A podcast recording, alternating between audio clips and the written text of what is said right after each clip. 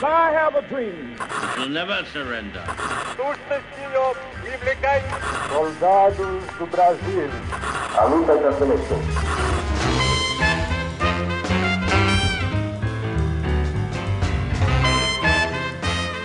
Salve ouvintes do História FM, bem-vindos a mais um episódio do podcast do Leitura Brega História. Meu nome é Iclis Rodrigues e hoje vamos falar sobre Palmares e Zumbi.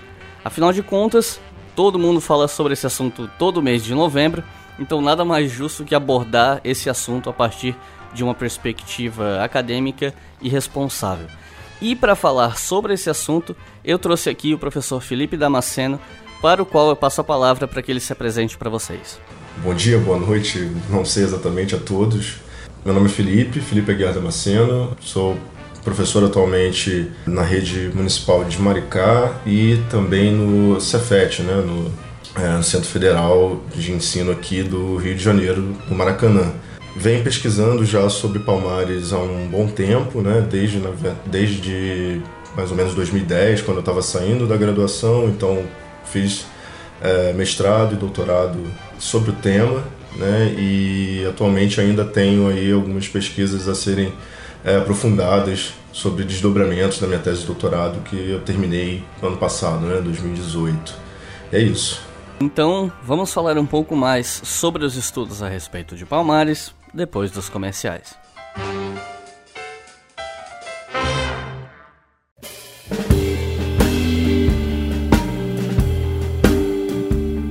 Esse é provavelmente o anúncio mais importante que eu já fiz aqui até hoje. Esse episódio que você está ouvindo saiu no dia 18 de novembro de 2019. Daqui a dois dias, dia 20 de novembro, 11 horas da manhã, no canal Leitura Obriga História, sai o documentário Legado Negrado, a Escravidão no Brasil e um Guia Incorreto. Esse documentário foi produzido e dirigido por mim. Ele é uma mistura de documentário e vídeo do YouTube ao mesmo tempo e tem como objetivo demonstrar o porquê o livro Guia Politicamente Incorreto da História do Brasil, especialmente a parte sobre escravidão, que foi a que eu foquei, está basicamente mentindo. É um livro que tenta defender teses superadas a respeito do legado da escravidão, e Palmares e coisas do tipo, para dar uma espécie de suporte histórico para determinados grupos políticos, ainda que o que ele escreve não tenha o suporte histórico que ele faz parecer que tem. É um livro que não está mentindo o tempo inteiro, mas está distorcendo fatos, está distorcendo coisas, fora os erros porque há mentira, há o erro, enfim, tá tudo lá. E o objetivo desse documentário é demonstrar para as pessoas como nós na academia fazemos história. Eu trouxe especialistas na questão de escravidão e o documentário foi feito com muito esmero, muito carinho. Ele era para ser um vídeo do YouTube regular, depois eu resolvi transformar em documentário quando já estava em andamento.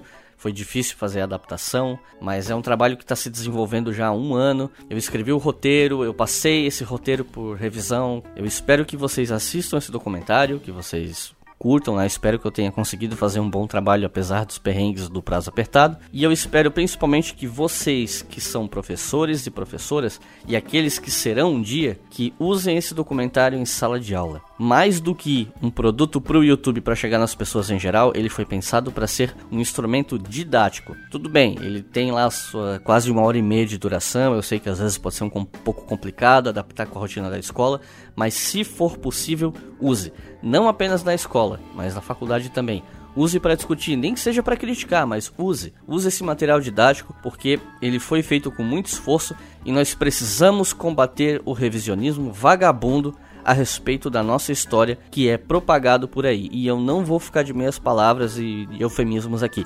É revisionismo, vagabundo, mal feito e mentiroso. Já passou da hora de a gente contra-atacar em grupo, com força, esse tipo de iniciativa. Então assistam dia 20, 11 horas da manhã, Legado Negado, a escravidão no Brasil, em um guia incorreto.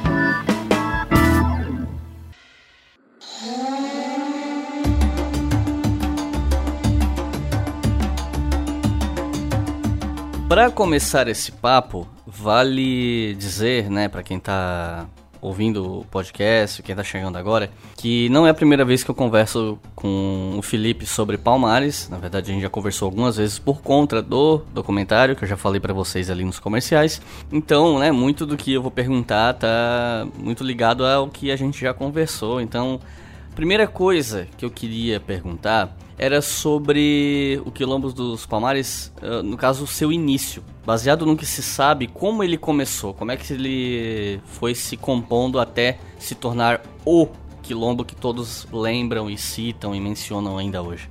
Bom, é, vamos começar pelo início então. Eu acho que é, é, é sempre um, um, tanto quanto curioso falar sobre Palmares, porque as pessoas têm sempre algumas ideias a respeito do que é Palmares ou do que foi Palmares, mas detalhes, coisas mais precisas sempre acabam fugindo. Assim. As pessoas têm uma ideia vaga do que é um quilombo, de quem foi zumbi, mas é sempre uma boa oportunidade a gente tentar aprofundar alguns, alguns aspectos. Né? Até onde se sabe, até onde os historiadores sabem, a gente ainda não conseguiu localizar exatamente um início para Palmares. É, porque, na verdade, Palmares é uma experiência um tanto quanto é, plural e envolvia, na verdade, muitas comunidades de escravos fugitivos né, que estavam ali se reunindo, talvez na virada do século XVI para o século XVII, na região de Pernambuco, né, da antiga capitania de Pernambuco. É, hoje ainda, hoje a gente poderia dizer que é ali a divisa entre os estados de Alagoas e Pernambuco, na região do Agreste e, o finalzinho ali da região é, da região da Mata, né, da,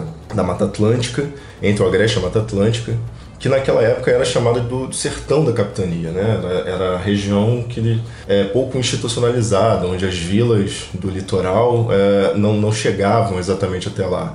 Então era de fato uma região de fuga, né? de fuga não só para é, escravos fugitivos, mas para todo tipo de, de pessoa que queria se afastar das vilas e da, do poder institucionalizado que operava naquelas vilas. Então era uma região de fuga, digamos, já há muito tempo. E a partir ali da virada do 16 para o 17 começam a surgir denúncias e, e vestígios de atividade de, de negros fugitivos, de quilombolas naquela região. Então a formação de algumas comunidades e os primeiros documentos começam a surgir ali pelo iníciozinho do século XVII. Né? Eu diria que talvez um dos documentos mais antigos a respeito de Palmares, um dos vestígios mais antigos a respeito de Palmares, das comunidades, é uma carta de 1603 em que uh, são relatados algumas, alguns negros, negros fugitivos que estariam fazendo roubos e latrocínios na região de Palmares.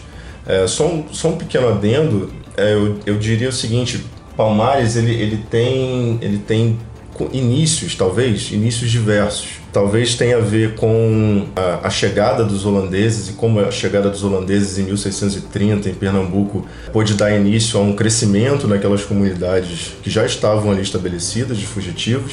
E aí essas comunidades podem ter se confederado, se unido, e aí sim os Palmares grande e Palmares é, é, rebelde e de guerra tenha começado a surgir, né? Então a gente pode localizar um início, um início pequeno, né, dessas pequenas fugas e pequenas comunidades, e também esse início mais bélico, talvez com a chegada dos holandeses e uma organização maior dessas comunidades, né? Eu diria que é mais ou menos por aí. E falando sobre essa dificuldade de saber sobre o começo de Palmares, a gente acaba entrando na dificuldade que é saber sobre Palmares, ponto. Né? Sobre toda a história de Palmares, por Sim. conta das características dessas fontes e da escassez de informação em relação a muita coisa. Então, assim, quais são os tipos de fontes que a gente tem, que fontes a gente tem sobre Palmares, né? Documentos, vestígios arqueológicos, etc. O que, que a gente tem? As fontes sobre Palmares, elas são basicamente fontes escritas, né? São basicamente fontes, é, eu diria fontes repressivas.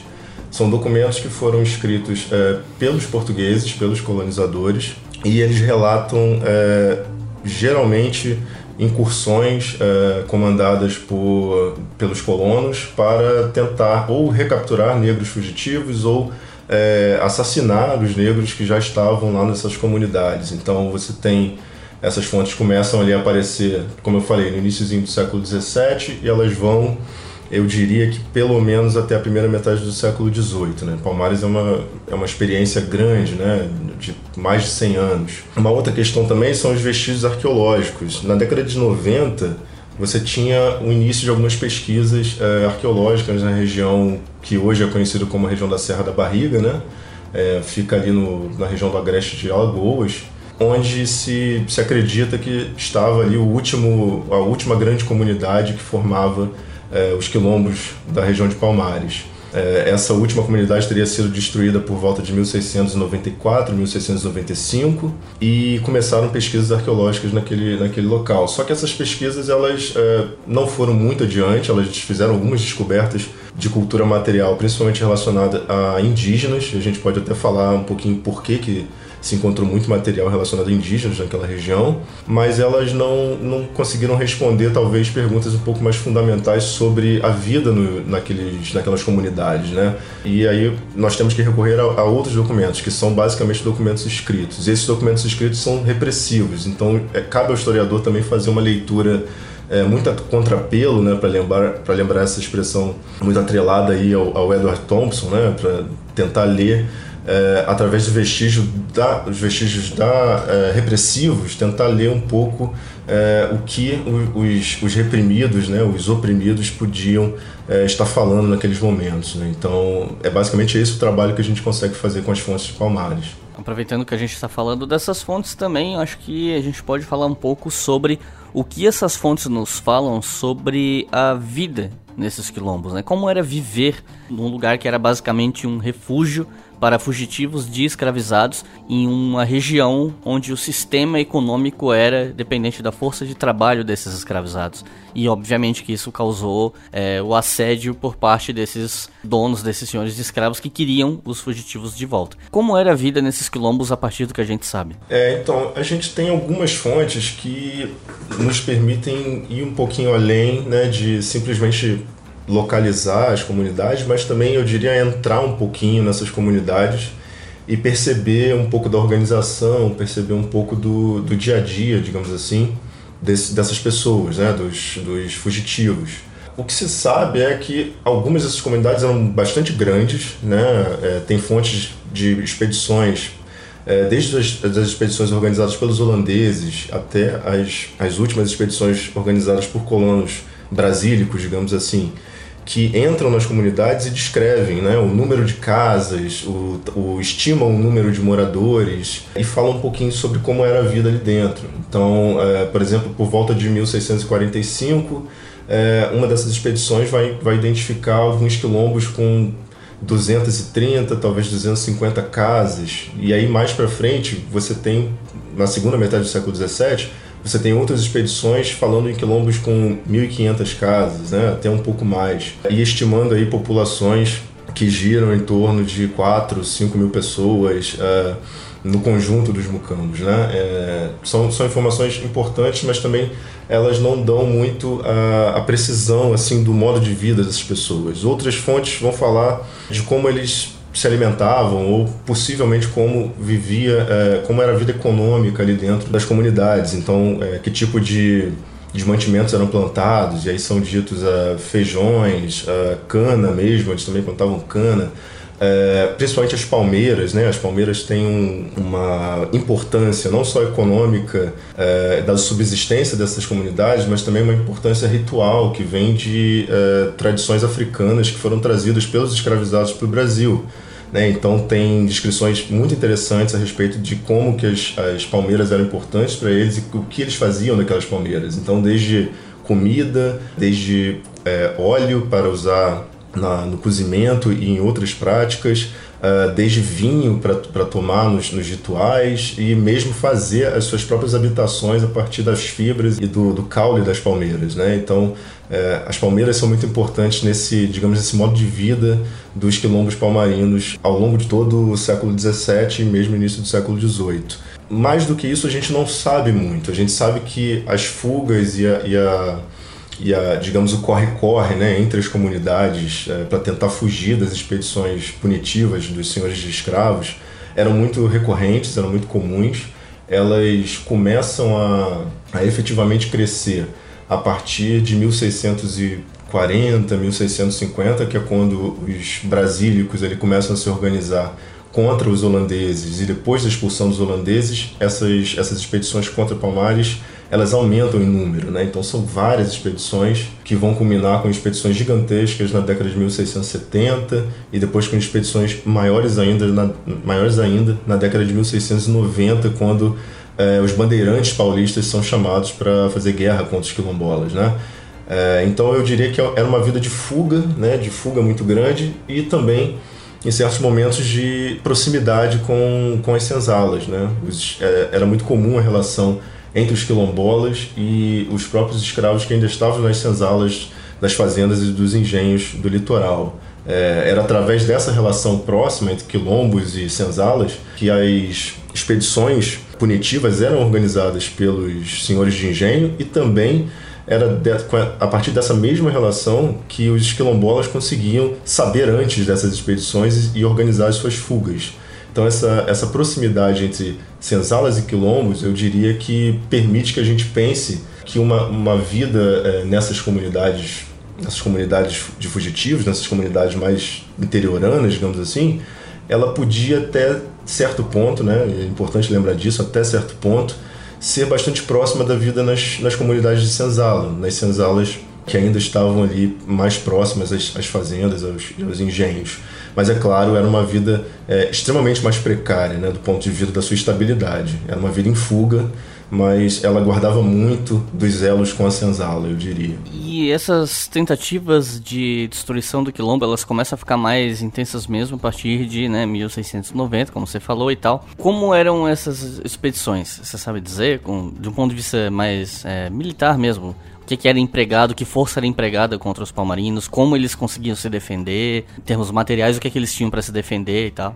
A gente pode perceber que desde o, desde o início, desde as primeiras expedições, assim, eu localizo talvez as mais importantes, as primeiras e mais importantes, tenham sido ainda no tempo dos holandeses.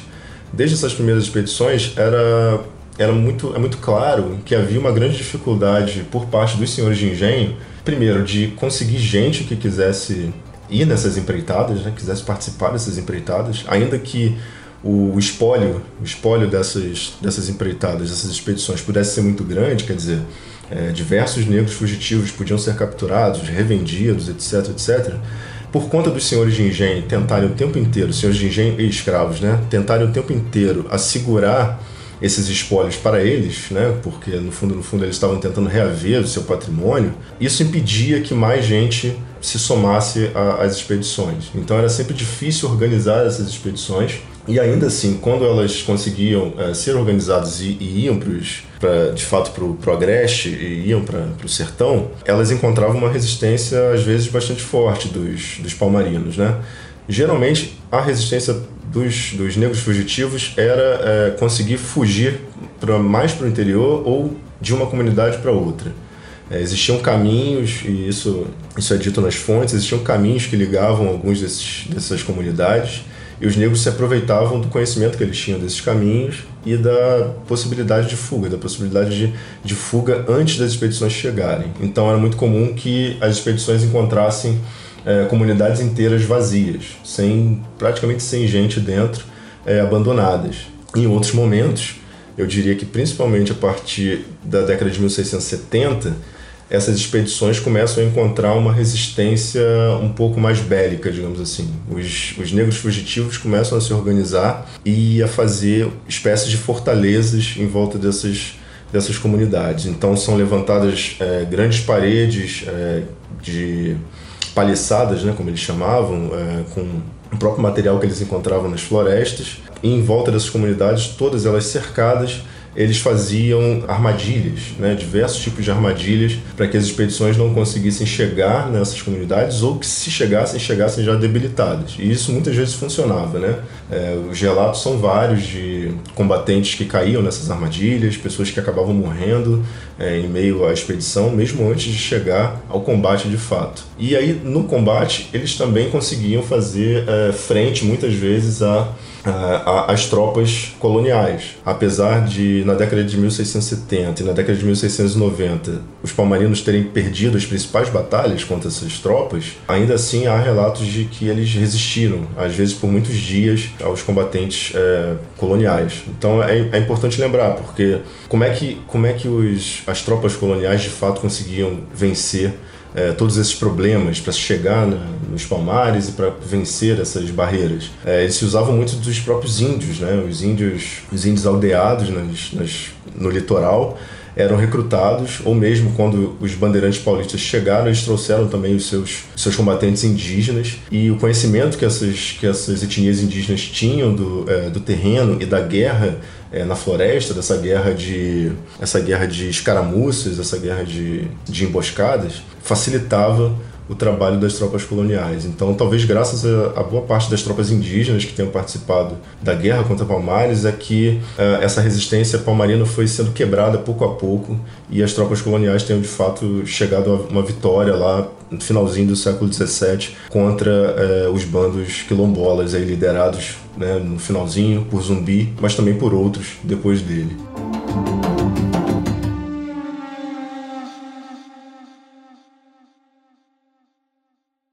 Você está ouvindo o História FM.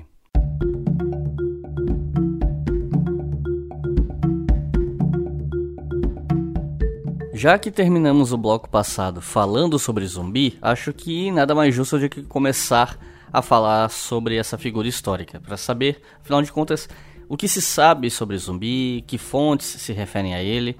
Alguns historiadores, como o Alberto da Costa Silva, afirmam que provavelmente zumbi seria um título, Outros, como a Silvia Lara, afirmam que seria um indivíduo em particular, um sujeito mesmo. O que você acha? O que, que você sabe sobre esse assunto? Uhum.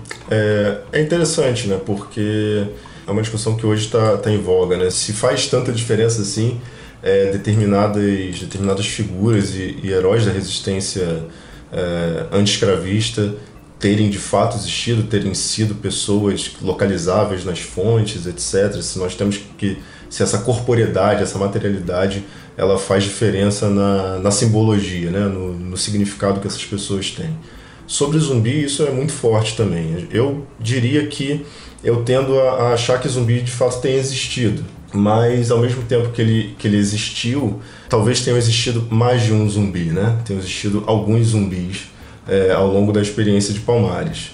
Quando eu estava fazendo a minha, a minha tese de doutorado, eu fui às fontes holandesas, aos, aos originais das fontes holandesas, que ainda estão, depositados no, no, Arquivo Nacional da Holanda, e eu consegui encontrar uma referência que estava um tanto quanto perdida na, na, historiografia, tinha sido deixada um pouco de lado por conta das traduções que eram feitas dessa, dessas fontes. Por exemplo, eu descobri que o, o nome zumbi, ou zambi, ou zombi, né, como, né, dentro dessas diversas grafias, como ele aparece nas fontes, ele aparece muito próximo disso também numa fonte holandesa, ainda na década de 1640. Né? Uma dessas expedições importantes, organizadas pelos holandeses, vai localizar um tal de Dambi, com D, né? D de dado, Dambi, como é, uma das lideranças, ou na verdade o rei de uma dessas comunidades atacadas pelos holandeses. E é muito difícil a gente não, não associar imediatamente com a figura do Zambi ou Zumbi,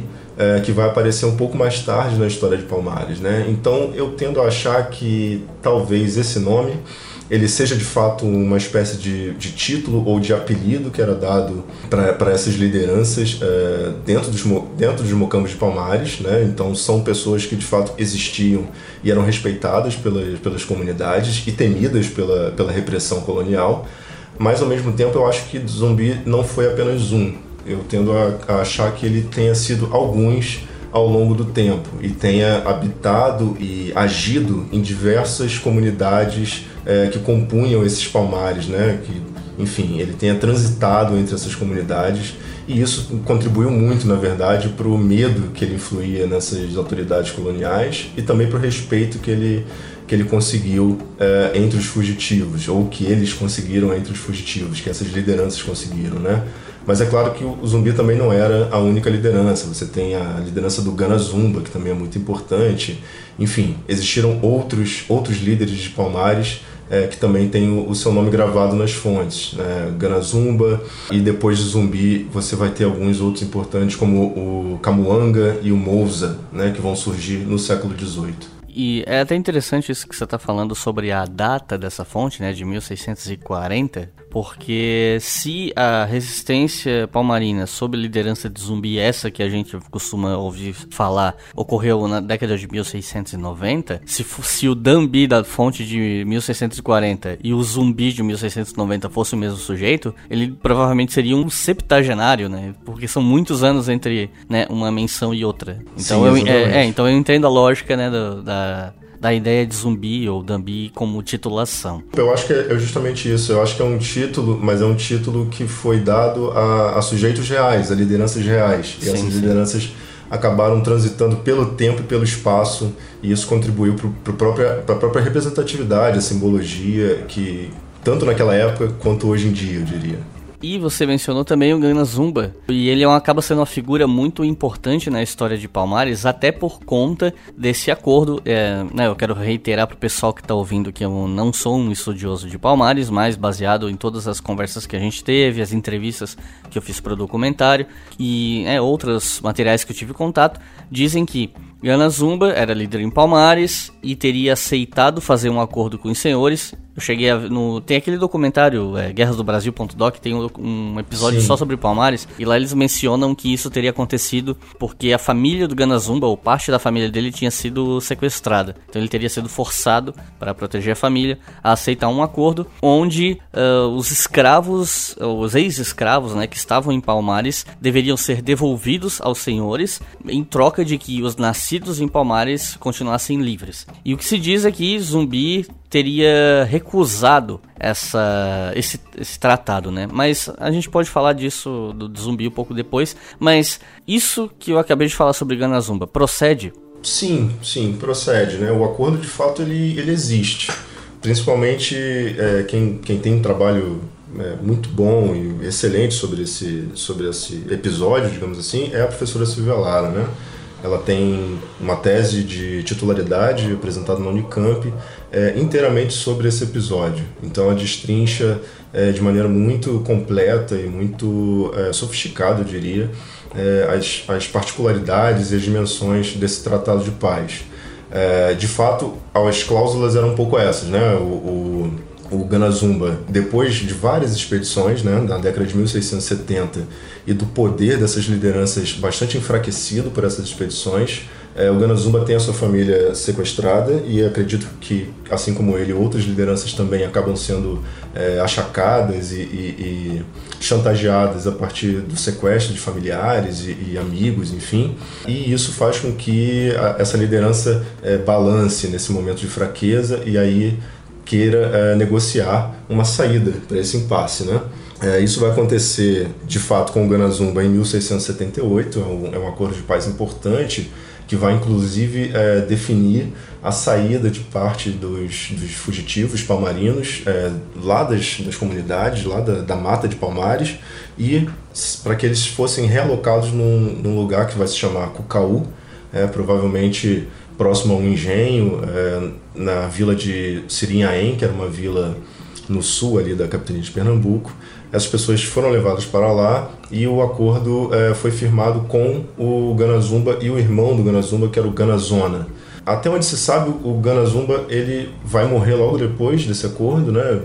É, aparentemente ele foi envenenado ou por, pelos próprios é, palmarinos que não gostaram da, da, atitude dele, ou mesmo pelas, pelas forças é, coloniais, né? pelas autoridades coloniais. Não se sabe exatamente como isso aconteceu, mas o fato é que ele morre logo em seguida e a guerra recomeça justamente porque Zumbi e algumas outras lideranças não, não quiseram é, participar desse acordo. Eu, eu, eu, acho importante lembrar que também esse não é o único acordo, ou pelo menos não é a única tentativa de acordo feita entre as autoridades coloniais e os fugitivos de Palmares, né, os rebelados de Palmares.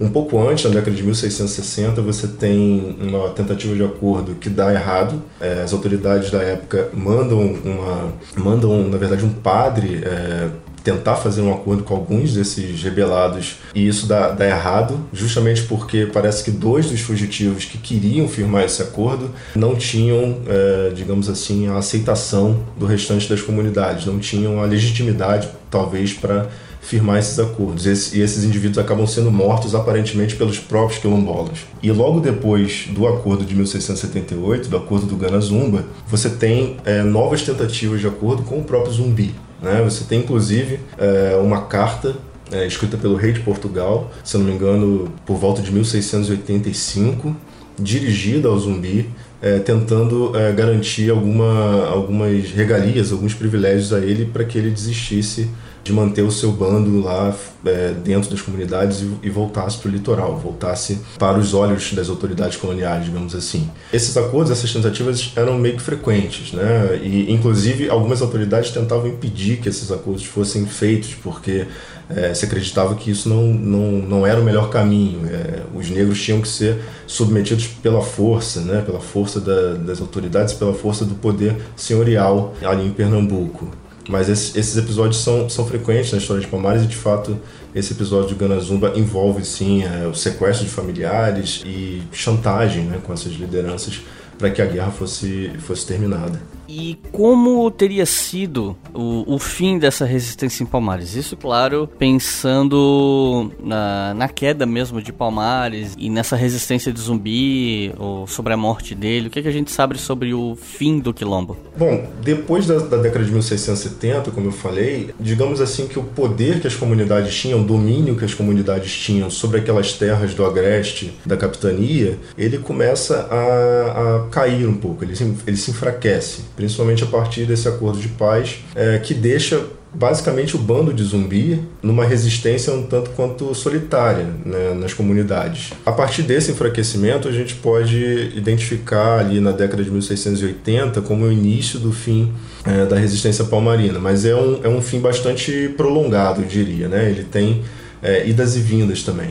Então, na década de 1690, você tem a entrada do Domingos Jorge Velho, né, que é o bandeirante paulista que é lembrado pela, pela derrota de, de Palmares. Tem a entrada do, do grupo de Domingos Jorge Velho na guerra contra Palmares, né, a partir de uma série de, de acordos feitos com as autoridades coloniais, que incluíam é, desde as presas da guerra, quer dizer, desde os, os negros que eles capturassem naquela guerra, até as próprias terras é, dos Palmares de Pernambuco. É importante a gente lembrar que praticamente toda a guerra que foi feita contra o, as comunidades palmarinas, ela envolvia uma certa cobiça por terras, né, que os, os engenhos de, de, açúcar do Nordeste tinham naquela, naquela região. É, o fato dos, dos palmarinos dominarem aquela região do fundo dos engenhos, das florestas do fundo dos engenhos, era preocupante para as autoridades coloniais e para os senhores de escravos e engenhos, e essa guerra foi movida por uma certa sede de terras. Né? Esse, essa é uma das minhas, das minhas teses centrais de pesquisa. Assim. Então, é, a partir da década de 1690, quando o Domingos Jorge Velho chega nessa,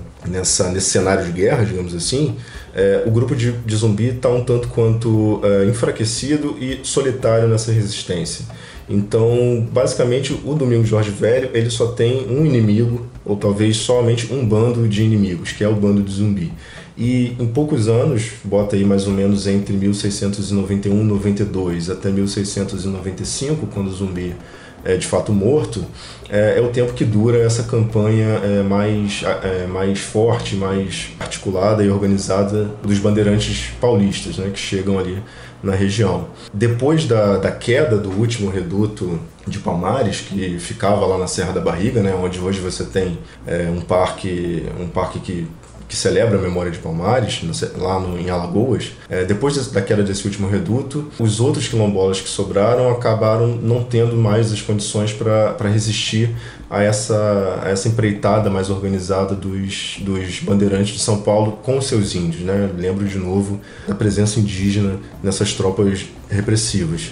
Então, a partir é, de 1695, depois da queda de Zumbi, e logo no iníciozinho do século XVIII, os paulistas começam a tomar conta daquelas terras, começam a, dividir aquelas terras em várias seis-marias entre eles, essas marias que são garantidas pelas autoridades coloniais de Pernambuco e a partir do estabelecimento é, dessas tropas nessa área, na antiga área dos quilombos de Palmares, eles conseguem fazer uma, uma repressão muito mais localizada e mais articulada, acabando é, de vez com, digamos assim, com os resquícios das comunidades palmarinas naquela região. Então muitos muitas pessoas são, são presas e são mortas nessa, é, nessa década de 1690 e início do século XVIII e inclusive é nesse período que outras, aquelas outras lideranças aparecem e também são uh, reprimidas, presas, mortas. Né? Eu lembro que, mais uma vez, do Camuanga, que talvez seja o grande herdeiro da luta uh, de zumbi depois da morte desse, e uh, o Mousa, Mousa dos Palmares, como era conhecida essa outra liderança, que vai ser capturado por volta de 1715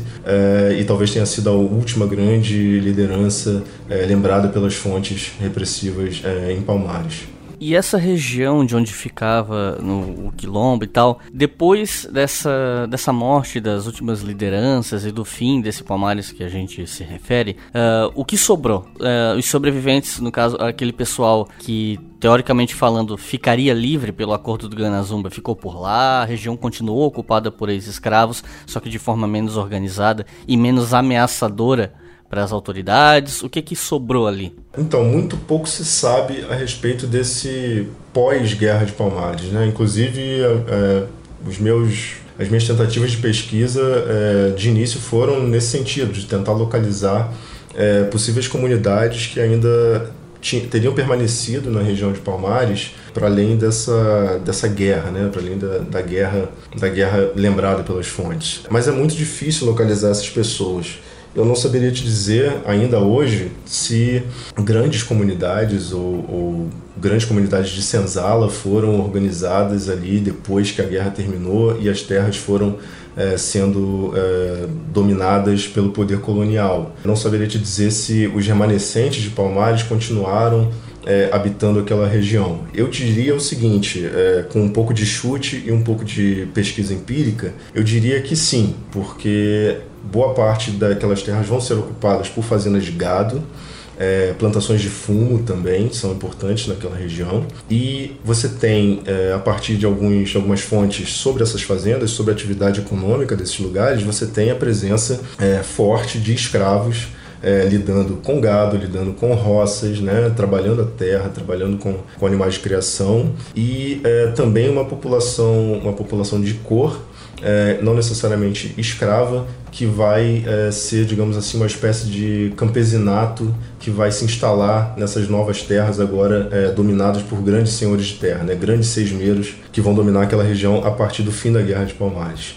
É, então eu diria que é muito possível que esses novos, é, esses novos escravos, digamos assim, novos muito entre aspas, esses novos escravos que vão se, se estabelecer naquela região, dentro dessas fazendas, eles possam ter uma ligação com, com as antigas comunidades, sim. É, nem todos os fugitivos de Palmares foram mortos, é, nem todos foram capturados. É, você tem possibilidades, por exemplo, em outras capitanias, é, de comuni novas comunidades surgidas a partir das fugas de Palmares, como por exemplo na Paraíba você tem algumas fontes é, para o iníciozinho ali do século XVIII que falam de uma possibilidade de uma comunidade é, fundada a partir de fugitivos de Palmares. Mas eu acredito que os que permaneceram acabaram sendo é, submetidos nessas novas unidades produtivas, nessas novas fazendas que foram é, nascendo naquela região e é, esse silenciamento acabou sendo, é, digamos assim, feito, né? acabou sendo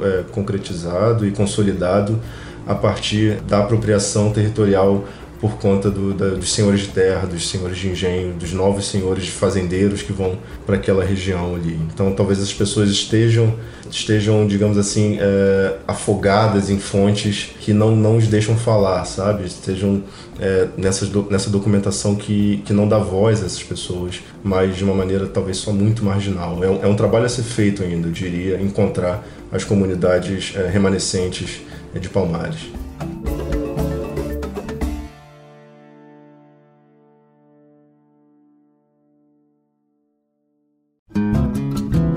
Nossos colaboradores no Apoia-se ouviram esse episódio primeiro. Se você quer ouvir os nossos episódios com antecedência, acesse apoia.se barra História e ajude a manter o História FM no ar.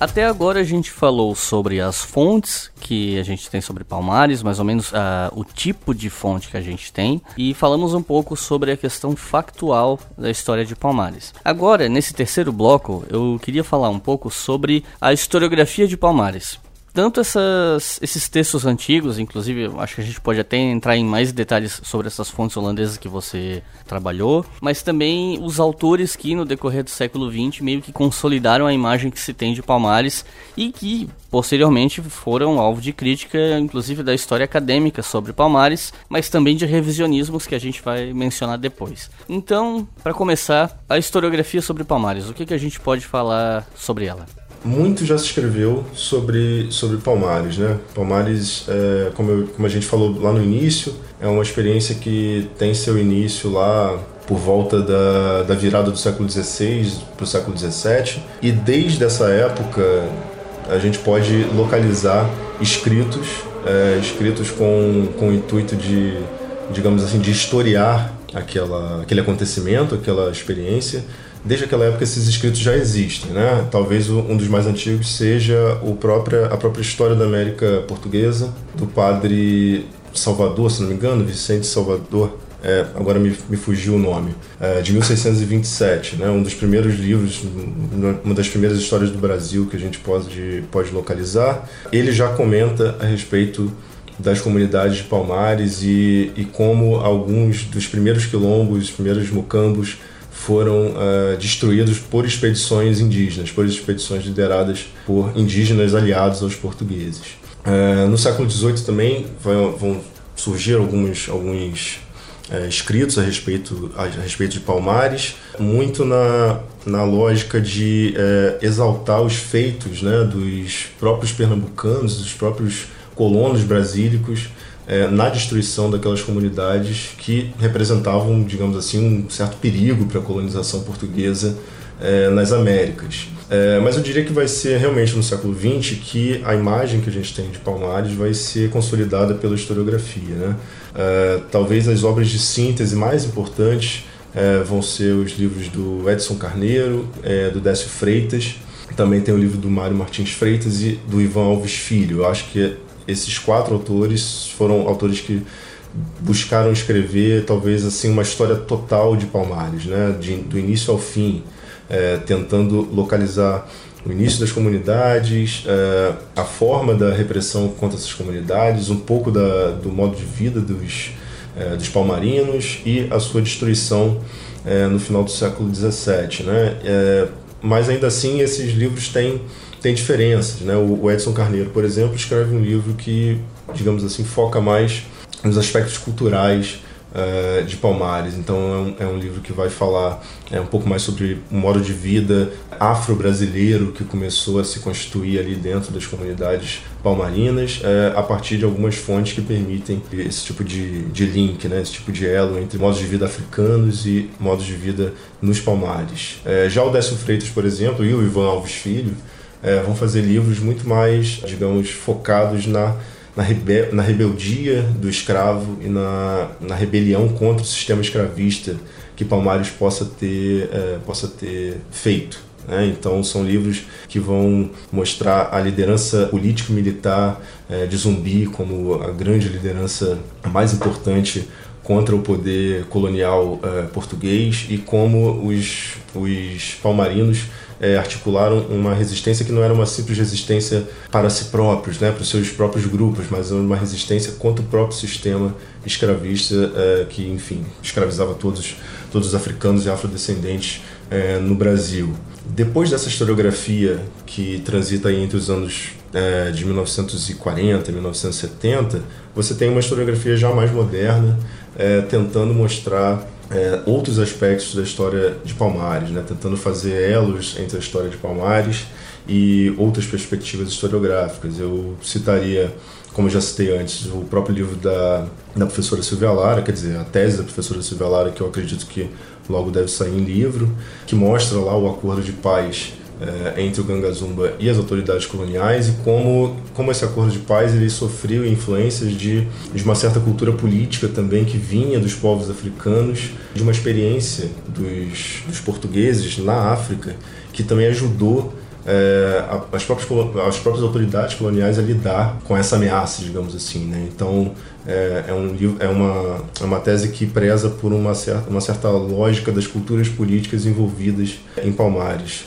Tem também é, os, os trabalhos é, do professor Flávio Gomes, né? ele tem alguns livros é, de divulgação científica publicados sobre Palmares, especificamente sobre Palmares, que tentam dar conta um pouco é, do conjunto das fontes, do que se sabe a respeito, é, a partir dos documentos, o que se sabe a respeito de Palmares em todas as suas dimensões também, e articulando essa, essa questão da, da história atlântica, né, dos trânsitos culturais entre a África e o, e o Brasil, como que isso influenciava na experiência desses, desses negros, né? E não, não era só uma questão da resistência à escravidão, mas era também é, uma, uma questão que envolvia expectativas que podiam ser criadas em outros espaços, que não as senzalas, né? Então, para para parte dessa historiografia, Palmares também pode ser entendida como uma experiência de liberdade, ainda que dentro de um, de um sistema escravista, ainda que essa experiência de liberdade não colocasse em xeque esse próprio sistema escravista, mas ela existia e isso era suficiente para que as pessoas buscassem e, e, e vivessem é, na, naquelas comunidades. Né? Então, acho que mais ou menos nesse sentido falando em historiografia, mas também falando em revisionismo, a gente não tem como evitar de falar sobre o revisionismo histórico em cima de Palmares a partir do Guia Politicamente Incorreto da História do Brasil. O revisionismo em si, a palavra em si, ela não traz uma conotação negativa no sentido de que a historiografia está sempre se revisando, sempre se atualizando e às vezes mudando teses que até então se tinha em voga. Até aí tudo bem. A questão é que existe o revisionismo de negação, de dissenso político, o revisionismo que é feito para polemizar, que é mal feito, que não é uma historiografia que tem uma preocupação com o factual, com a noção de verdade, com critérios acadêmicos, né? Ou mesmo interpretações que tenham respaldo nas evidências, mesmo quando você não pode chegar a uma verdade. E esse livro ele traz não apenas erros factuais, mas também interpretações bastante equivocadas que não têm respaldos na historiografia sobre Palmares. O que, que você pode comentar com a gente sobre isso, tanto quanto a parte de erros factuais, quanto essa parte de revisionismo mesmo? É, eu, eu concordo com, com o que você falou, né? nos últimos anos a gente tem visto diversas iniciativas, digamos assim, nesse, nesse sentido de uh, questionar teses já bastante consolidadas e trabalhos já bastante consolidados, que são fundamentados em pesquisa empírica, em pesquisa acadêmica séria, mas que nos últimos anos vem, vem, sendo, colocado, vem sendo colocados em xeque de uma maneira é, pouco acadêmica, mas não, não só pouco acadêmica, mas pouco honesta. Né? Então são, são criadas pequenas quase que pequenas picuinhas para se falar a respeito de determinados trabalhos, para diminuir determinados trabalhos, mas sem, sem embasamento, sem pesquisa que possa de fato mostrar os erros, possa mostrar uma, uma visão diferente, enfim. São, são revisionismos que não, não tem como base o mesmo método científico que a, que a, a história tem que fazer para ser, enfim, válida pelos, pelos seus pares, etc. Então, a respeito especificamente do livro do Leandro Narlock, é um livro que, que nasce né, nesse mesmo movimento de, desse revisionismo pouco, pouco científico, pouco acadêmico e, e quase nada empírico, né, muito mais político do que qualquer outra coisa, e que tem tem problemas, né? tem erros. Né? Quando você vai de fato é, discutir o que está escrito lá, você encontra é, muitas imprecisões, muito, muito achismo, eu diria, né? coisas que são, são escritas sem, sem, sem devido cuidado e com claro, claros intuitos políticos. Por exemplo, lá, lá pelas tantas, ele vai, vai dizer que o zumbi tinha escravos, né, quando ele está falando especificamente sobre Palmares. E aí se coloca uma questão a respeito da, de se existiu ou não escravidão em Palmares e se, se o zumbi de fato tinha escravos ou não. O que eu conheço e o que talvez os meus colegas historiadores também, historiadores de Palmares, conhecem, não me permite dizer se existiam ou não escravos nem em Palmares e nem se o zumbi de fato ou outra liderança qualquer tinha escravos é, tinha realmente escravos seus e qual era o caráter dessa escravidão, se é que ela existia dentro de Palmares. É, a gente pode pensar em algumas conjecturas a partir das fontes, mas elas não são cabalmente, inequivocamente dizem a respeito é, dessa questão da escravidão. Isso é uma coisa que o próprio Leandro Narlock admite, porque em mais de uma situação eu já vi ele falando que, olha, é, a gente não tem fontes para afirmar que zumbi tinha escravos, mas a mentalidade da época era escravista, então é lógico que ele tinha escravos. Aí que tá o grande problema, você cria uma tese que se propõe ser uma quebra de paradigma, uma verdade que os esquerdistas estão escondendo de você, blá blá blá. E aí você faz todo um sensacionalismo em cima de uma hipótese que você mesmo admite que não pode ser defendida com bases empíricas, com base factual e que é só na base de a mentalidade era assim, então é óbvio que era assim. Por exemplo, é, eu, eu citaria assim uma, uma fonte e a gente poder que a gente poderia discutir um pouco essa questão. Por exemplo, naquela expedição que eu, que eu referi anteriormente, 1645, expedição holandesa, há uma grande descrição a respeito é, de como era organizada a hierarquia, possível hierarquia social dentro dos Palmares e a organização é, das casas e, das, e da forma como as pessoas de fato viviam ali dentro é, dentro do, da, de, uma das, de uma das fortalezas defensivas é, dos quilombolas. É, essa, essa fonte talvez seja uma das fontes que o Narlock é, tenha encontrado e use ela para falar um pouco sobre essa questão dos escravos, porque lá pelas tantas os holandeses, o, o holandês que escreveu esse documento, ele vai, ele vai dizer que os, alguns negros que fugiam lá dos Palmares tinham medo, tinham medo do rei deles, aquele Dambi, né, que eu tinha referido antes, tinha medo de, daquele rei, porque esse, esse cara supostamente mandava os seus crioulos, né, digamos assim, alguns negros que poderiam pertencer ou não a esse rei, é, no encalço desses negros para tentar é, capturá-los, e especificamente os negros angolanos, pelo menos é o que o documento diz.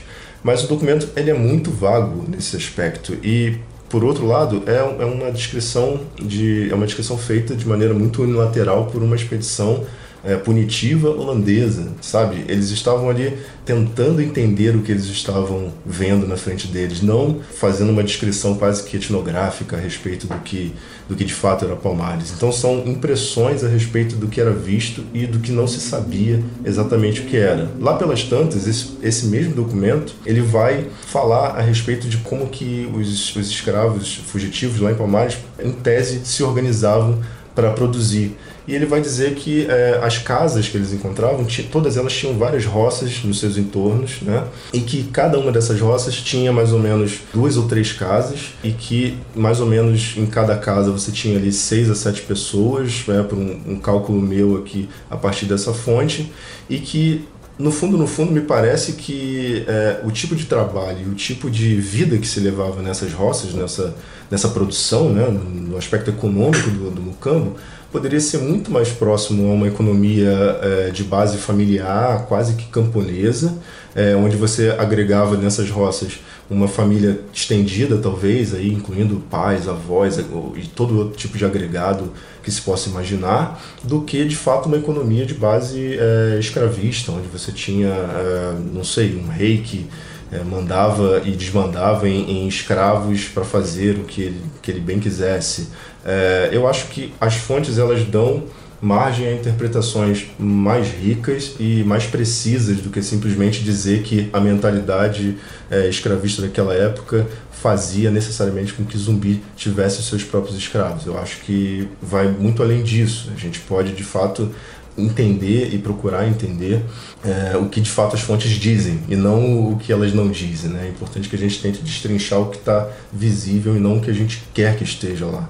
Lá, pelas tantas também, o próprio, o próprio Narlock vai é, afirmar né, que o, o, o zumbi é, esse herói negro do Brasil, mandava capturar escravos nas fazendas vizinhas para que trabalhassem forçados no quilom nos, nos, quilombos de Palmares, é, sequestrava mulheres é, e executava aqueles que fugissem do, do quilombo, né? Quando na verdade você não tem você não tem essa, essas evidências, né? Você não tem fontes que digam cabalmente que zumbi mandava ou não mandava fazer esse tipo de coisa. O fato é que o, os quilombos de Palmares, os mocambos, as comunidades que formavam esse, essa grande rede de, de quilombolas lá em Pernambuco, eles tinham muito, muitos contatos, eles eram muito próximos dos próprios escravos que estavam nas senzalas, eles eram muito próximos das próprias fazendas e engenhos de açúcar é, de Pernambuco. Palmares não vivia isolado, é, numa região longínqua, inabitável, inóspita. Muito pelo contrário. E justamente por eles estarem tão próximos é que eles foram destruídos, né? Por,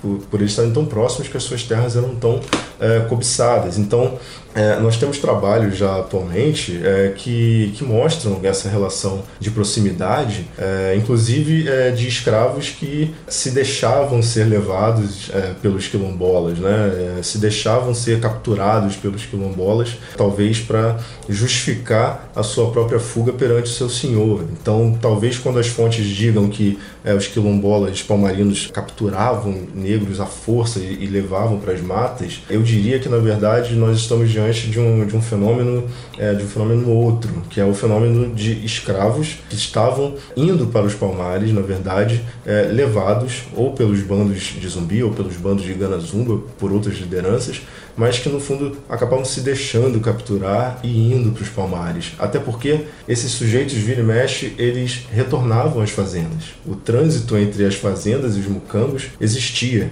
Ele era conhecido das autoridades e era relativamente comum, né?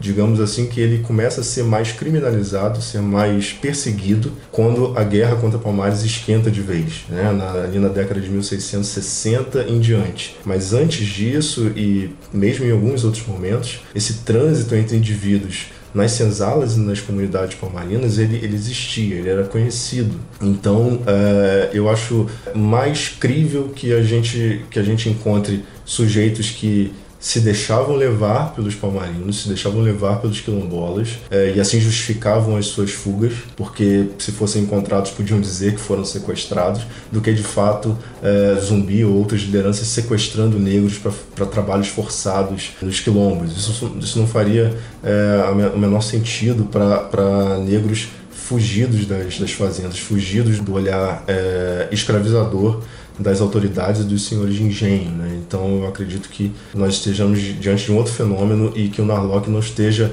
conseguindo é, compreender o que ele está lendo nessas fontes, é, ou então ele não quer de fato pensar é, em, em, uma alternativa um pouco mais verossímil, eu, eu diria.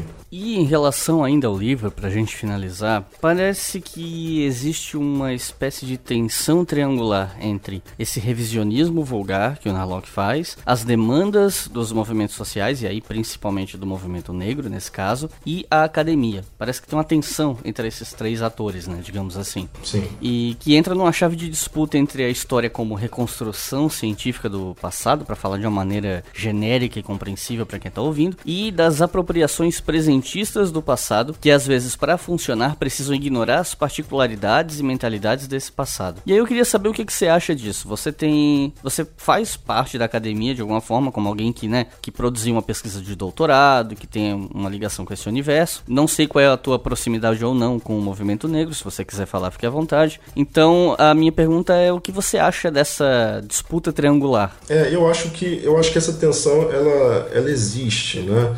Porque, por exemplo, no caso de Palmares, principalmente, é, a gente pode dizer que Palmares já há um bom tempo ele virou muito mais uma, uma bandeira política importante no nosso país, uma bandeira política é, desses movimentos sociais, do que de fato um objeto de estudo, de análise. Né? Por, um, por um bom tempo, na verdade, eu diria entre os anos 70, os anos 80 e os anos 90, 2000 talvez, é, Palmares foi até deixado um pouco de lado pela academia e tenha se convertido quase que unicamente como uma grande grande, uma grande bandeira de luta política, né? pela, pela sua memória, pela resistência dos negros ao sistema escravista. É, no fundo, no fundo, eu como, como pesquisador e como é, talvez um sujeito da academia, e eu não tenho nenhuma ligação com, com o movimento negro, não, nunca tive, mas tenho uma, uma, grande admiração pelo, pelo movimento em si. Eu como, como pesquisador, eu vejo, na verdade, com bons olhos essa tentativa dos movimentos sociais de, digamos assim, tensionar, né, de, de tentar pressionar é, por pesquisas e por uma história que fale sobre as outras histórias. Né? Por, um, por um bom tempo, é, essas histórias foram deixadas de lado. As histórias é, dos homens e mulheres negros que resistiram à escravidão no Brasil, por um bom tempo essa história foi foi deixada de lado. E só muito recentemente isso tem voltado. Eu acho que essa volta ela é uma resposta a anseios que a sociedade civil coloca, que esses movimentos sociais estão colocando, perguntas que esses movimentos estão fazendo, principalmente a partir da Constituição de 1988. Né? Então, é, a academia ela é levada a dar uma resposta a essas demandas do presente. Eu acho que a historiografia, no fundo, no fundo, tem que fazer isso. Ela tem que dialogar com as questões presentes é, não deixar de lado o rigor científico na, na reconstrução né, desse passado, na, na, reconstituição desse passado.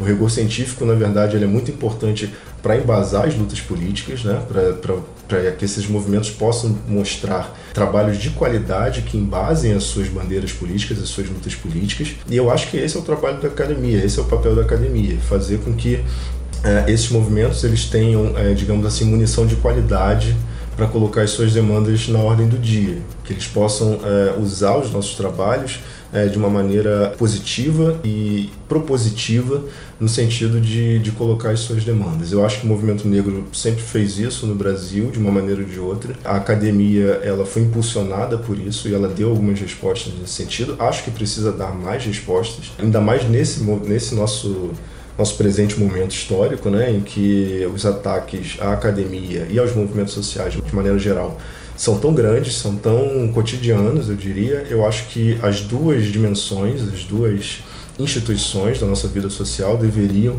dar respostas cada vez mais contundentes, cada vez mais uh, propositivas e agudas uh, contra esses ataques. Uh, eu diria que esse revisionismo é, de onde o Narlock parte também, de certa forma, ele é um desses ataques, esse revisionismo sem empiria, esse revisionismo sem rigor científico, puramente político, né? Eu acho que a gente precisa levantar a voz contra esse, contra esse tipo de ataque e, enfim, o papel da academia é produzir trabalhos de qualidade para que a sociedade possa se utilizar desses trabalhos. Então, os historiadores estamos aqui para é, apresentar os nossos resultados e os movimentos sociais se utilizarem desses resultados da melhor maneira possível. Eu acho que esse, esse é o grande é o grande diálogo que tem que haver entre entre essa, essas instâncias que você que você colocou.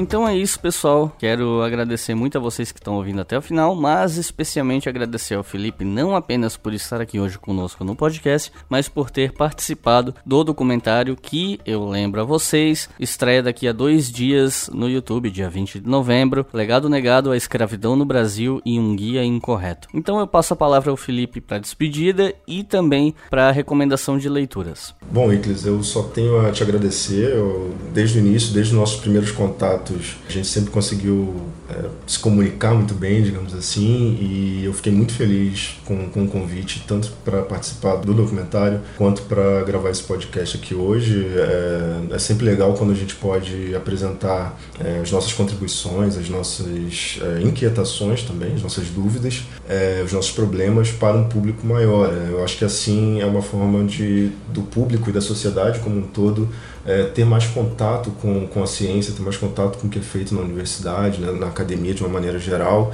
é, o que os professores e pesquisadores estão é, fazendo com todo o investimento social, todo o investimento econômico que é feito nessas instituições. Até porque são esses resultados que garantem, é, garantem que esses investimentos continuem existindo. Né? Então, para lutar para que a universidade pública continue existindo, para que é, os, os, colégios e, enfim, é, continuem é, atuando e existindo de maneira forte, é preciso que os resultados cheguem ao público. Então, é preciso que o público conheça o que a gente faz e possa se envolver mais com o que a gente faz. Eu acho que esse espaço é essencial e eu te dou os parabéns por essas iniciativas. Né? Isso é realmente muito importante, ainda mais nesse momento, como eu já tinha, já tinha colocado. Então, agradeço a você, agradeço a sua equipe toda. É, espero que as pessoas é, possam é, entrar num, num, diálogo aqui legal com o que a gente pôde discutir nesse, nesse tempinho aqui do podcast. É, eu fico à disposição, é, você pode, enfim, passar meu contato para quem, quem você quiser, quem procurar. Estou é, sempre à disposição para conversar, para dialogar. E por último, para recomendar alguns livros sobre, é, sobre Palmares especificamente, eu diria o seguinte: tem livros uh, bons e livros muito bons, assim. Os livros bons sobre Palmares, eu acho que são aqueles livros que formaram a síntese do que Palmares é hoje no nosso imaginário e na nossa academia de uma maneira geral. É, eu diria que é o livro do Edson Carneiro, né, O Quilombo de Palmares, da primeira edição de 1947, se eu não me engano, Edson Carneiro. É, depois o livro do Décio Freitas, é, é que tem a, a, sua edição ali na década de, de 1970, é, que se eu não me engano é As Guerras dos Palmares. Ele teve alguns títulos ao longo das edições, mas se eu não me engano é As Guerras dos Palmares, Décio Freitas. E por último, é, só para fechar, o, talvez o livro ainda um dos mais importantes sobre Palmares, mais recente, é Mocambos de Palmares, Histórias e Fontes, organizado pelo professor Flávio Gomes, mas que é um, um livro de vários artigos diversos pesquisadores, é, todos especialistas de uma forma ou de outra no tema, e que além desses artigos ele contém aí talvez 200 a 300 páginas de fontes primárias sobre Palmares. Então é um livro assim para quem está querendo entrar no tema de uma maneira total, está querendo conhecer tudo, inclusive pensa em pesquisar a respeito, é um livro essencial, porque a partir daí você pode ir para, para as outras fontes, para os outros livros de uma maneira muito fácil, muito prática, né? Tá tudo ali reunido, uma grande síntese de diversos autores. É um livro que eu recomendo muito. Só por, por último, só para finalizar, eu acredito que a, a professora Silvia Lara deva publicar um livro logo, em breve, que deve ser parte dessa tese dela de titularidade lá no Unicamp é, estamos todos já há algum tempo esperando por essa publicação, acho que deve acontecer logo e eu já deixo aqui a indicação de antemão, porque o, os resultados da tese dela são de fato muito impressionantes, muito interessantes para quem estuda o tema e eu acredito que o livro vai manter toda essa qualidade. É, a previsão é que ele saia em 2020, ainda não tenho certeza, mas eu, pelo que eu conversei com a Silvia, a previsão é essa. Ela estava finalizando o livro esse ano, né? Pois é, é a previsão era já, já foi antes, inclusive mas por enquanto a gente ainda está na expectativa. Eu acredito que vai ser quase que um livro definitivo sobre o tema e recomendo muito mesmo. Então é isso, pessoal. Muito obrigado a quem ouviu até o final. Passe esse podcast para quem você conhece que acha que precisa ouvir essa discussão, especialmente nesses momentos de efervescência sobre o debate sobre escravidão, etc. Não se esqueçam de assistir o documentário Legado Negado, dia 20 de novembro, no canal Leitura Obriga História, acessível para todo mundo. Vai ao ar às 11 da manhã. Muito obrigado e até a próxima.